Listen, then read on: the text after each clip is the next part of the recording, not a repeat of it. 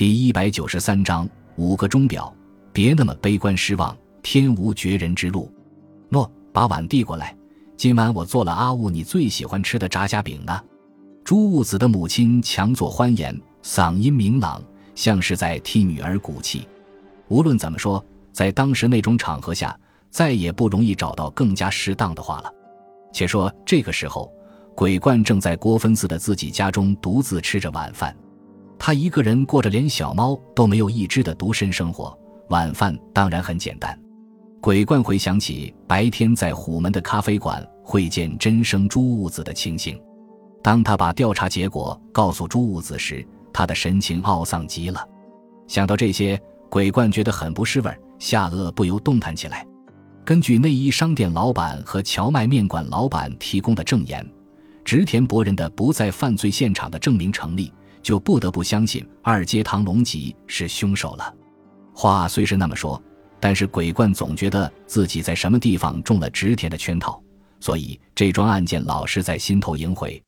若要说这种想法有何根据，那连鬼怪自己也不得其解。他放松了肌肉，舒舒服服地靠在椅子上，依然放心不下地冥思苦索了将近一个小时。这时他总算发现问题是在植田的支票上。据小早川所说，植田在开支票的时候忘了签日期，植田是从内衣商店回来后补签的。对于这件事，鬼怪表面上像是听听算了，但内心里总觉得植田的行为有些反常。对一个开惯了支票的人来说，那毕竟有点粗心过分了吧？可是仔细一想，似乎又没有必要在这种微不足道的小事上再耗费精力侦查一番。而从另一方面来看，鬼怪又觉得这其中好像潜存着某种目的，植田也许是故意那么干的。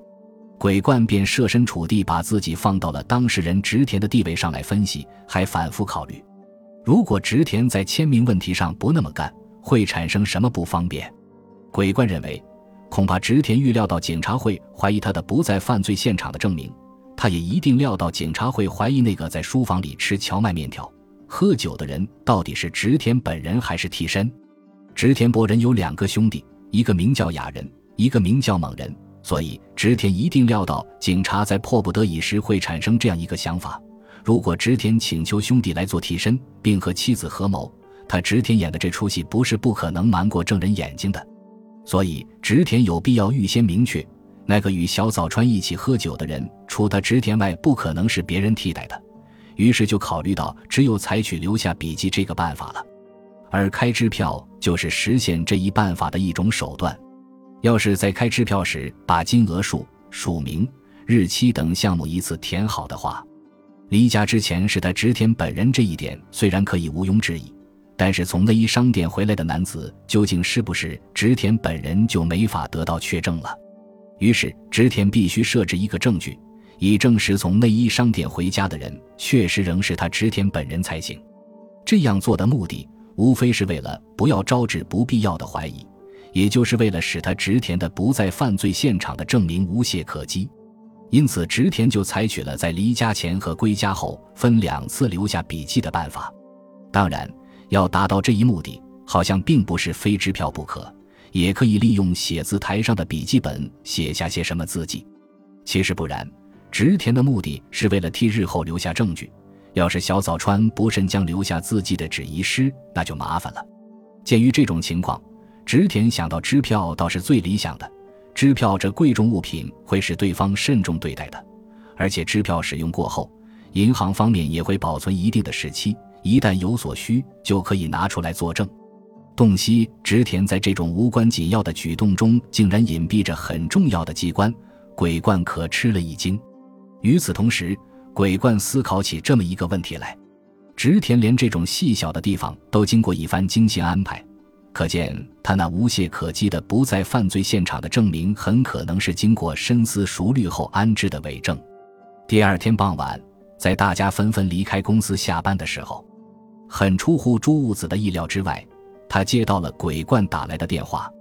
鬼怪说：“有话要谈，请朱雾子去一次。”朱雾子乘上地铁，在神宫外院下车。他不认识电话中指定的场所，白白耗费了一些时间之后，总算发现鬼怪坐在长凳上。哟，欢迎！我想，昨天我那些冷酷无情的话，一定让你感到悲观失望了吧？鬼怪说。朱兀子觉得，与昨天的谈话相比，鬼怪今天的神情和嗓音很爽朗，仿佛换了一个人。他看看对方的大眼睛，又看看他那拉长了的下颚，心里在想，他将说些什么呢？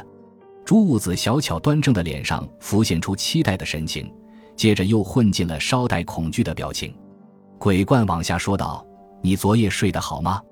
失眠了，这是我的不好，请你原谅。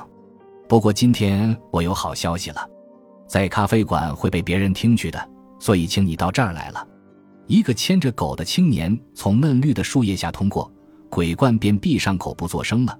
直到那个青年在前面拐了弯消失之后，鬼怪才回过头对朱兀子说道：“昨天晚上，我从各方面再次分析了植田氏的不在犯罪现场的证明，结果我不得不从根本上改变向你谈过的看法，因为我发现了带决定性的证据，它可以证明植田氏的不在犯罪现场的证明是伪造的。啊，你发现的是什么呀？”朱兀子问道。“接下来我会告诉你的。”那是我好几次亲眼见过的，但是我一直熟视无睹，直到昨晚才恍然大悟。听你这么说，我是否可以这样来解释？你这话意味着植田伪造的不在犯罪现场的证明已经被识破了？不，这二者有一定的关联，但严格的说来，当是两码事。不过植田氏的不在犯罪现场的证明，反正是不能成立了。啊！朱兀子张开了红红的嘴唇。露出一口雪白发亮的牙齿，那样无懈可击，连鬼怪自己都几乎打了保票的完全可靠的不在犯罪现场的证明，到底被识破了吗？说来是很平常的事，只需把钟表的指针拨慢一个小时就行了。这种手段虽然简单，但是怎样才能瞒过证人的耳目，却是很不容易的。正如你所知道的，凶杀案发生在九点钟至十一点钟之间。若问在这两个小时内，植田是那不在犯罪现场的证明的支柱是什么？当然是钟表的指针。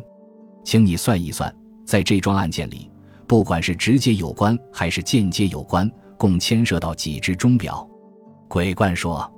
朱子扳着柔软的手指，慢慢的数着，说道：“首先是植田家书房里的座钟，还有证人小早川的手表。此外。”九点钟播送莫扎特乐曲的广播电台的报时钟也该考虑进去吧？对，除此以外，厨园内衣商店的钟也应该算上。最后还有送炸虾面条来的荞麦面馆的钟，总共是五只钟表。植田氏把这五只钟表分别拨慢了一个小时，于是伪造了那不在犯罪现场的证明。至于植田氏是怎么安排而达到了目的的，今天我花了一天的时间。